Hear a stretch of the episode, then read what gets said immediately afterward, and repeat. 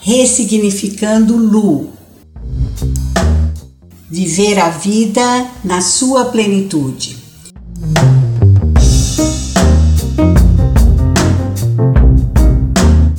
Olá, pessoal! Hoje nós temos uma convidada muito especial, a Tânia Miné, que nos deu a honra de participar do nosso podcast.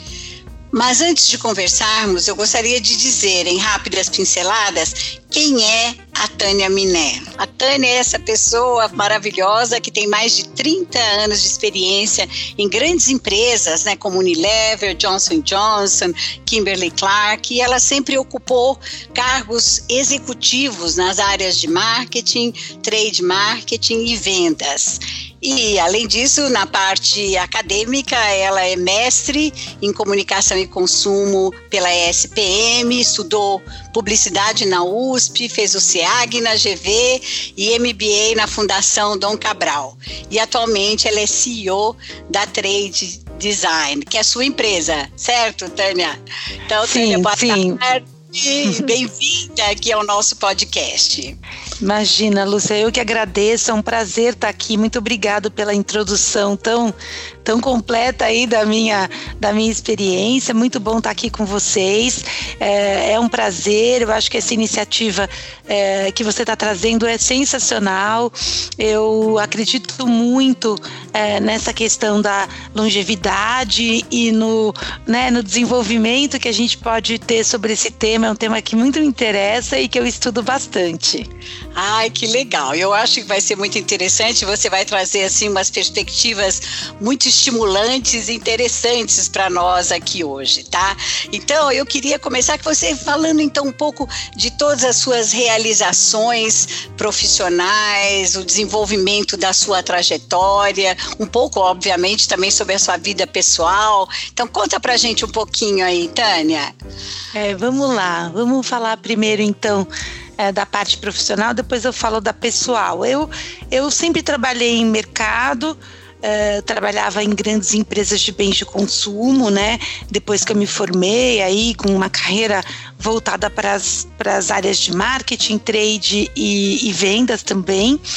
E depois de um tempo assim, uh, com mais aí quase 25 anos de carreira, eu decidi dar uma guinada também. Eu tinha até um planejamento já feito.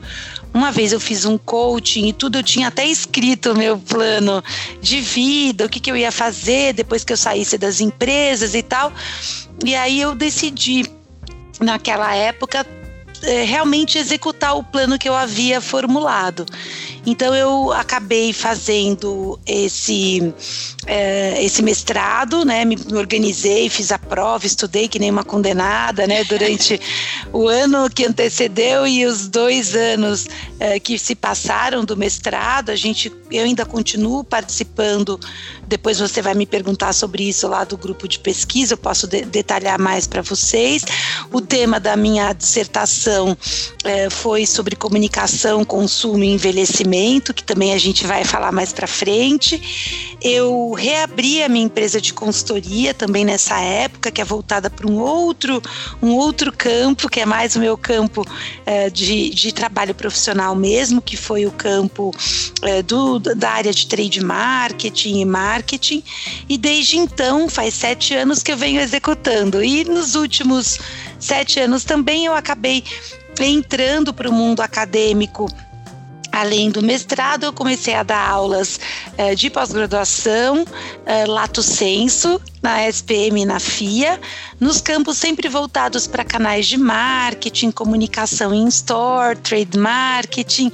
E ultimamente eu tenho aí até ido para campos diferentes, como comportamento do consumidor, pesquisa de mercado, que são campos também que eu sempre gostei e, e, e nunca tinha dado aula sobre isso, mas tenho aberto um pouco para outros temas também. E que mais que eu posso te falar?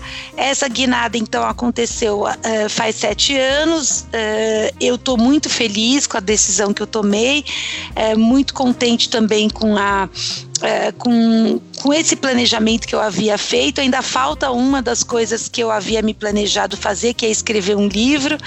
E é nessa Opa. etapa que eu estou agora, com dois colegas, um da. É, uma colega ex-Unilever, uma amiga muito querida, e um professor lá da SPM, que é meu coordenador. E estou aí nesse plano. Então, assim, Nossa. do ponto de vista profissional, foi isso, Luciano. Não sei, tem o pessoal também que eu posso contar, mas, enfim, contar para vocês também. Ah, mas muito legal. Você teve uma tem tido uma carreira assim bastante rica de experiências e pesquisas. Agora, a curiosidade maior veio Onde, como é que surgiu essa ideia da pesquisa na área do envelhecimento, da terceira idade? Como é que sua vida. É, eu acho que isso que é bacana, né? Eu estava na época na Kimberly, né? Eu tenho. Uh, eu trabalhava na área de trade, mas eu tinha uh, também muito conhecimento das categorias, porque eu ficava até debaixo de uma estrutura de marketing, né? De uma unidade de negócio, vamos dizer assim. E lá tinha as fraldas geriátricas, a roupa íntima é, descartável para incontinência urinária, que era plenitude, e naquele momento eu também passava por um tinha já passado por um momento de vida com uh, uh, o falecimento da minha mãe e todos os cuidados que a gente teve que ter. Uh, eu já tinha tido contato com a categoria de fraldas descartáveis para idosos uh, na época que minha mãe estava doente e tal. E eu percebia quando eu estava lá na Kimberly que era uma categoria que pouca gente tinha vontade de trabalhar, até porque ela não era tão mágica na visão das pessoas como a categoria de fraldas infantis, né? E aí eu comecei a ficar curiosa sobre esse assunto, estudar um pouco como funcionava a questão é, mais voltada para a saúde naquele momento. E depois, quando eu fui fazer uma aula como ouvinte na SPM em 2013, eu conheci a minha, a minha orientadora, que é a Gisela Castro, é professora doutora lá da SPM, e ela estava pesquisando temas sobre que ela ia fazer no ano seguinte uma, uma um pós-doutorado e a gente estava eu estava fazendo aula como ouvinte e tal e aí eu falei para ela que eu tinha interesse de estudar sobre isso e até o meu projeto de aprovação na seleção da SPM foi sobre isso. Então foi mais ou menos assim a história.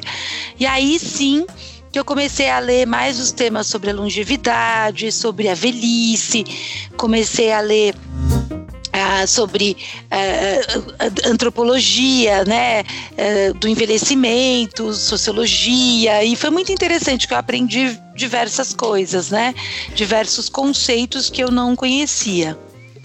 Ah, mas que legal. Quer dizer, você foi meio que é, ao acaso. Você entrou em contato a, a, partir da sua experiência pessoal com a sua mãe, que você teve contato com a, é, todas essas fraldas geriátricas e etc.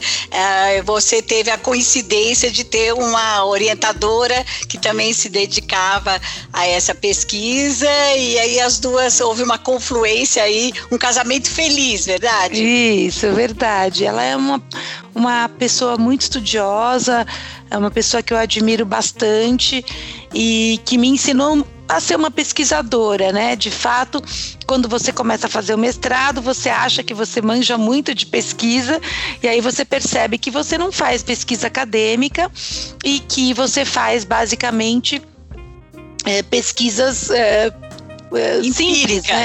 empíricas, sem muito sem muito conceito, sem muito método, né? Então ela é, ia pesquisar sobre isso. Eu, na verdade, demorei para definir o tema da minha dissertação, mas eu comecei a estudar diversos autores no campo do envelhecimento e depois eu fiz algumas disciplinas com, com a Gisela mesmo e comecei a ler, que também foi maravilhoso, o, o, o livro da Gita Debert, né? Que é um livro importante. Agora vou, me esqueci o nome, depois eu posso pegar lá no meu, uh, no meu na minha biblioteca para falar. Mas é, é, é uma antropóloga que escreve sobre o envelhecimento da Unicamp. É uma pessoa maravilhosa também. Ela esteve na minha banca de dissertação e ela fala coisas muito importantes, sabe, Lúcia, sobre a questão da diversidade, sobre a questão da. Uh, da velhice e, e, como que a sociedade eh, encara o envelhecimento, né?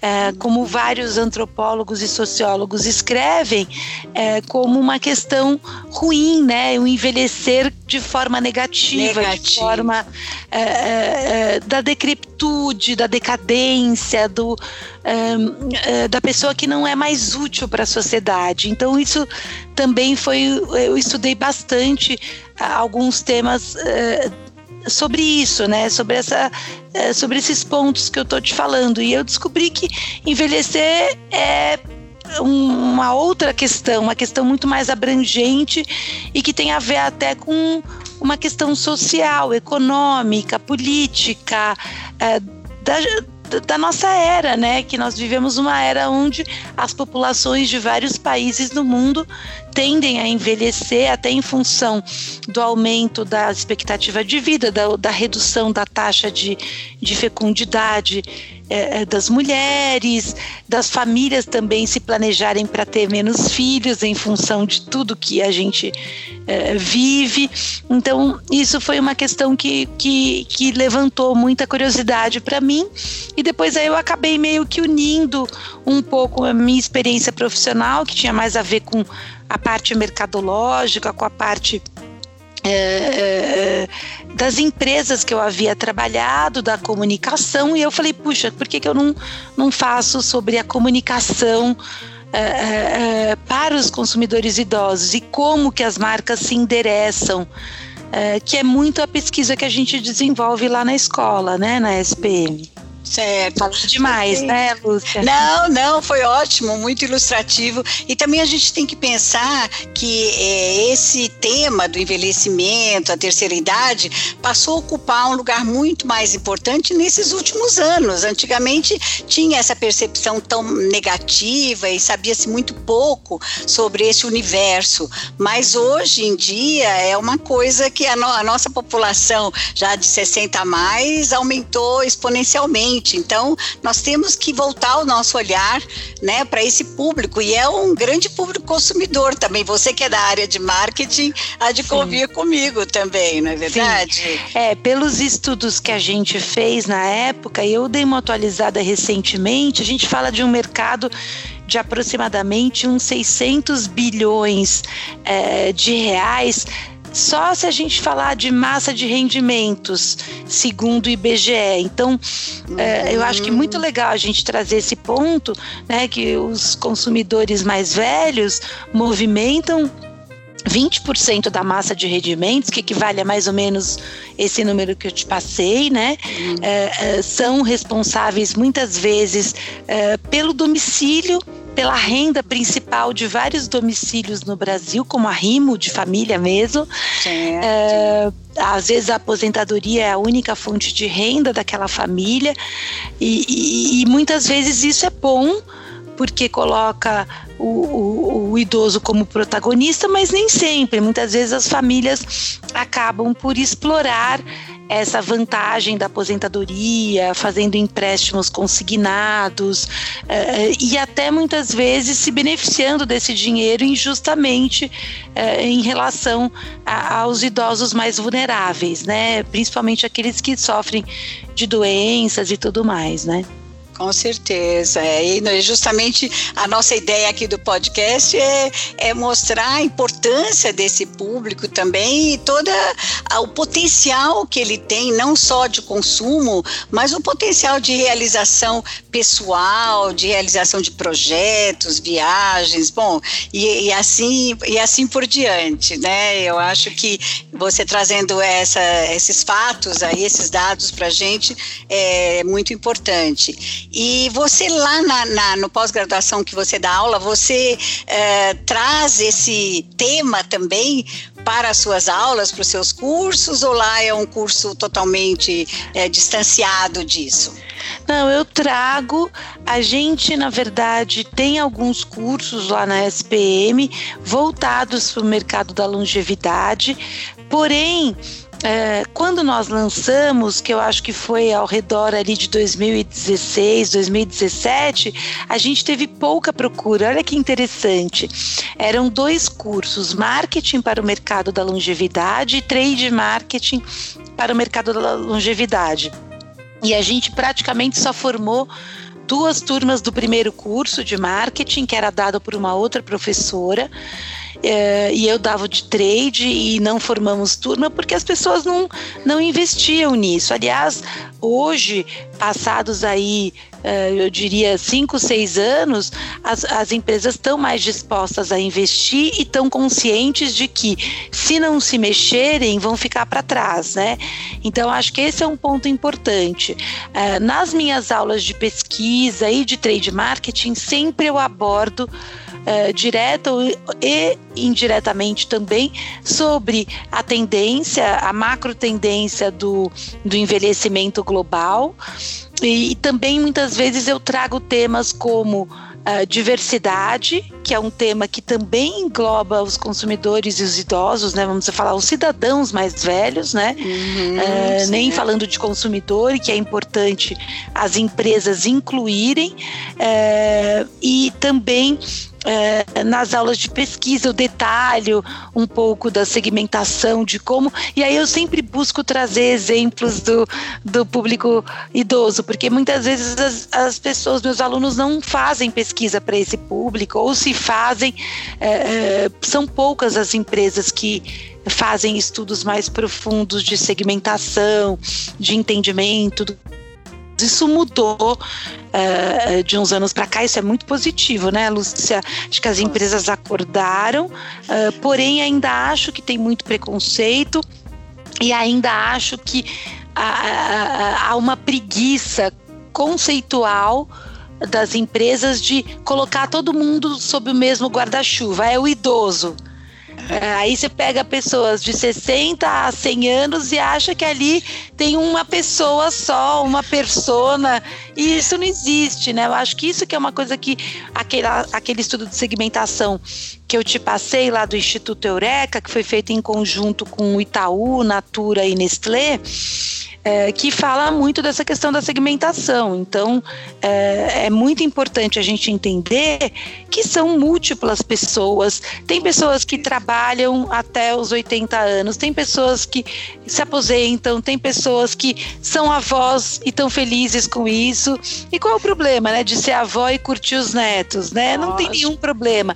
E qual o problema de você ser solteira e viajar pelo mundo é, é, é sozinha? Não tem problema. Eu acho que são as coisas que uh, a gente tem que observar, são esses preconceitos e até o, um certo esquecimento, né? Uh, ah, mas, mas eu percebo que isso ainda bem que mudou. Isso é, é está mudando. Eu acho que inclusive está mudando e a gente, como não tem muito tempo, eu vou acelerar um pouquinho. Tá mas antes da gente passar para uma outra pergunta, já que você mencionou é, que as empresas agora estão ficando mais é, conscientes desse mercado, desse universo, você mencionou, Ampassan, aí a questão da Unilever, que tem um programa, e eu fiquei muito interessada, um programa de estagiário sênior lá dentro dentro. Aí você pode falar em dois minutinhos para a gente do que, que, é, do que, que é isso? Sim, eles criaram, uh, se não me engano, ano passado, recrutaram estagiários acima de 55 anos uh, e estão investindo nesse programa. A Unilever tem vários uh, programas para a inclusão e para a diversidade, faz parte até do uh, da missão e, e visão e valores que a Unilever tem. E esse programa ele recrutou essas pessoas que são estudantes, né, que fazem faculdade, estão no ensino superior e que estão acima de 55 anos e eles estão trabalhando lá é, é, até que a faculdade termine, tem perspectivas de efetivação também. É muito interessante essa aluna, a Ana, é, é eu, eu esqueci o sobrenome dela agora, ela me procurou até para me consultar sobre o, que, que ela gostaria de fazer é, em termos de carreira, queria saber a minha opinião, porque eu trabalhava, tinha trabalhado em, em trade, ela estava trabalhando em vendas, e aí uma das, um dos colegas de Unilever, ex-colegas, né? É, Te recomendaram. Me, me recomendou que ela falasse comigo e ela me contou do programa. De fato, eles exercem atividades, eles têm um, um tutor, uma supervisão que ajuda e encaminha é, é o trabalho de cada um deles e eles eh, são super valorizados lá dentro. Eh, recentemente saíram eh, artigos, reportagens na TV e tudo. Depois até vou, vou enviar para você e, ah, e, você pode aí compartilhar depois com, com as pessoas. Muito interessante, né? Esse é, programa isso prova que, é. a importância que essa população está tendo na atualidade, né? Eu achei esse exemplo assim muito significativo. Muito legal. E é uma empresa Ai. que eu trabalhei, eu conheço bem, então eu acho que é, é gratificante ver essa inclusão também, porque tem uma coisa muito difícil do mercado de trabalho, né? Que é, é. chega uma idade que você acaba tendo que se aposentar pela política da empresa. Se for uma multinacional, você tem até um limite de idade que você pode permanecer é, para depois se aposentar e tudo mais. E isso acaba limitando né, a vida profissional de muita gente. Então, que tem um potencial ainda muito grande, acaba sendo é. uma barreira, né? A é. idade acaba sendo uma barreira. E, e nós temos e, que romper essa barreira, né? Temos que romper. E o mundo acadêmico, nesse sentido, ele é um pouco menos vil, porque a gente vê professores já, uh, às vezes em idade bem avançada, que eles também já atuam, ainda atuam, né? Uh, com mais de 70 anos, muitos professores ainda estão dando aula ou participam de pesquisas acadêmicas uh, e estão ali orientando e, e, participando, né, até dos, dos conselhos das escolas. Então, eu acho que isso é muito bacana, né? Essa é, coisa ele do, tem muito a contribuir, né, Tânia? Tá. Eles têm muito a contribuir. Toda essa experiência acumulada ao longo da vida, eles têm muito ainda a oferecer, né? E devem, né? Porque ah, tem tem que viver a vida na sua plenitude, né? Não é, eu jeito. acho que em algum momento isso foi esquecido aí pelas pelas empresas, né, que de alguma forma ah, não deram tanta importância para isso, é, mas hoje acho que as, as empresas estão percebendo que elas perderam um pouco de vivência, de experiência, que é muito natural desse público, né? Lógico, relevante. É, Tânia, uma perguntinha. Se eu perguntasse para você, se tivesse que fazer tudo de novo na sua vida, o que, que você mudaria aí na sua trajetória de vida? Se é que você mudaria alguma coisa? Olha, uh, essa é uma pergunta que hoje no almoço meus, meu, um dos meus filhos, meu marido me fizeram. Por que você foi estudar publicidade, né? E, e de fato, talvez se eu pudesse mudar hoje, talvez eu tivesse já é, migrado a minha carreira para administração, que depois eu fui fazer, né, pós-graduação, MBA, essas coisas. Talvez esse tenha sido um, não sei se foi um erro ou se foi uma, um fato da vida, né? Eu prefiro acreditar que foi um fato, mas eu talvez fizesse uma outra, uma outra um outro percurso, é, você um outro diz. percurso acadêmico. Do ponto de vista certo. profissional, eu não tenho nenhuma, nenhuma mudança que eu faria. Eu comecei carreira cedo nas empresas que eu gostava, é, migrei é, de trabalho várias vezes. É, eu não tenho grandes ressentimentos, não. E, e me dediquei para a família, não me arrependo disso. Tomei decisões entre carreira e família privilegiando a família. Então, muitas vezes eu me limitei profissionalmente por conta disso, mas não me arrependo nem um pouco. Uh, eu acho que assim, de fato, eu você é uma pessoa realizada. Me sinto realizada. É, aí tô com 53 anos, me sinto realizada, me sinto completa. Ah, e, é mas bom. assim, se eu tivesse muito dinheiro, que é uma pergunta que já me fizeram também, o que, que eu faria se você ganhasse na loteria e tal? Além de ajudar um monte de gente que eu gostaria de ajudar mais e tudo, eu dedicaria a minha carreira a partir de então só para estudar. Aí acho que eu largaria tudo mesmo e Você ia, ia ser acadêmica em tempo integral. É, eu acho que eu faria isso. Acho que eu iria estudar fora, faria um curso bem bacana. Não sei, eu faria, eu me dedicaria mais aos livros do que eu me dedico hoje, né? Profissão, né? Mas isso aí já é inato, né? Tá, está no é. seu DNA. É. Outra, eu sempre gostei.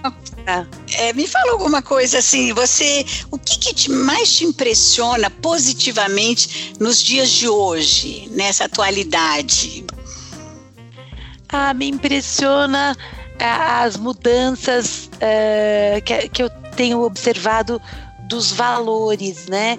Positivamente, uhum. né? É, essa questão da diversidade, eu acho isso muito positivo tanto uh, do consumidor, do, do, do, público idoso, né, das pessoas idosas, quanto dos negros, quanto dos uh, de outras etnias, quanto das mulheres. Uh, esse movimento feminista, né? Eu acho que a gente, a nossa, a minha geração, acho que a sua também, né, Lúcia?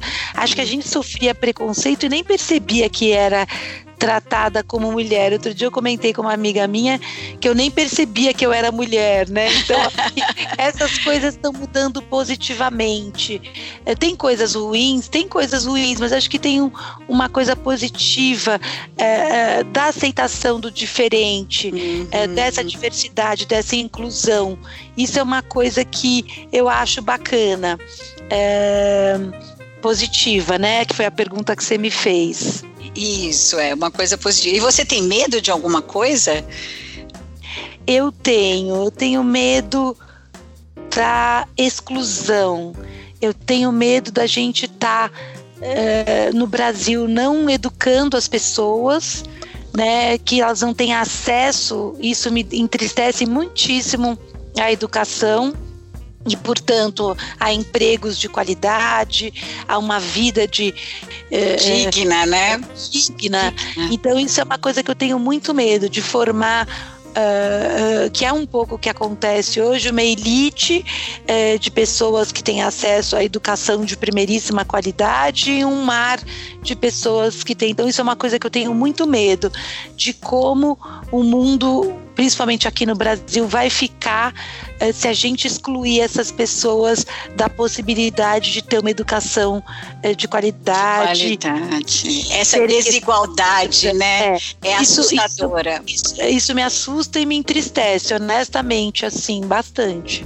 É, e a gente, fora o fato de que a gente se sente até certo ponto impotente, né, para mudar uma, uma situação assim já tão cristalizada como a nossa, né, Tânia? É, é. Eu, o, o que eu acho, eu tenho aprendido muito com os jovens, né, e eu acho que isso é bacana, essa troca, né, das gerações e tal. Eu acho que se todos fizerem, eh, não excluindo o papel de políticas sociais, políticas governamentais e, e, etc e tal. Mas se todos nós fizermos um pouco no nosso entorno é, um esforço e não só um esforço de inclusão, mas até de ajuda financeira, eu acho que a gente consegue aumentar essa pizza é, dos incluídos e tirar mais gente da exclusão. É, eu acho que é isso, são esses movimentos que a gente pode influenciar, pode doar, pode doar o tempo, pode fazer uma mentoria, pode é, é, tentar conseguir um emprego para aquela pessoa, ajudar. Eu acho que se a gente tiver esse movimento na sociedade, eu acho isso muito bom. E eu tenho visto isso ser uma outra coisa positiva, né? Desses movimentos sociais e das ONGs e tudo, eh, e da inclusão e da ajuda para essas pessoas. Às vezes você acha que, ah, você vai lá e dá uma aula que você fez pouco. Às vezes aquele pouco que você fez para aquela representa pessoas... muito, né? Exato. Eu acho que é isso, Lúcia. Acho que todo mundo deveria sair um pouco da sua toca, né, e, e cuidar um pouco mais dessa questão da educação. É, pensar na coletividade, né? Sair Exato. da individualidade e pensar na coletividade. É exatamente esse acho que é um, um grito, né, de aviso assim para que nós precisamos tomar alguma atitude, por menor que seja, ela vai ter uma repercussão positiva. Perfeito. Okay. Tânia, uma outra coisa. O que, que te faz levantar da cama todos os dias? O que te motiva e te inspira? Ah, eu acho que é aprender coisas novas e poder realizar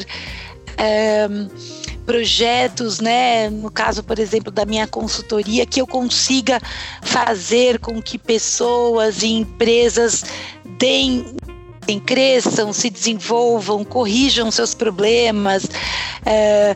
Passar conhecimento para os meus alunos, trocar conhecimento com eles. Acho que tem muito disso no meu dia a dia. Isso que me motiva é o desconhecido, é ir buscar, é aprender essa coisa de que eu acho que é importante da gente falar do aprendizado ao longo da vida, né?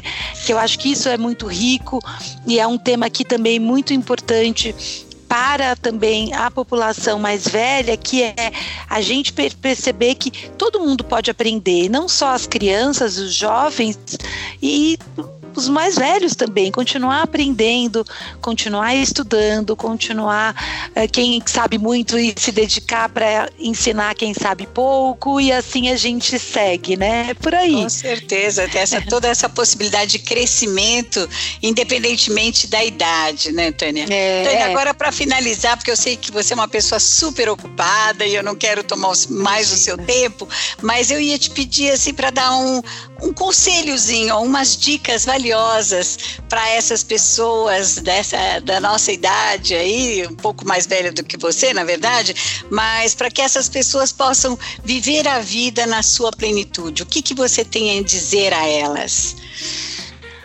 Olha, eu acho que é, é realmente aproveitar o momento presente, né? É, curtir todos esses momentos, fazer o que você gosta, né? Eu vejo muitas pessoas às vezes não fazendo o que elas gostam porque elas estão ainda presas com conceitos que já poderiam ser, ter sido abandonados. Então, fazer o que gosta, fazer as coisas que, que sempre você teve vontade de fazer, mas você não tinha tempo, você não tinha é, disponibilidade, você não tinha disposição para fazer.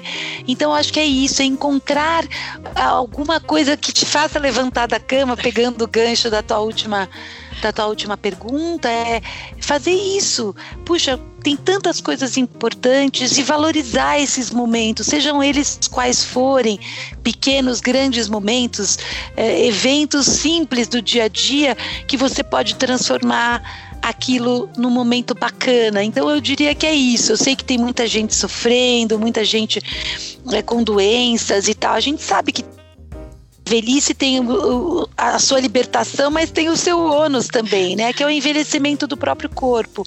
Mas dentro dessas possibilidades, entender as. Ah, eu tenho essas limitações, sim, mas o que, que eu posso fazer para fazer o meu dia mais, mais divertido, né?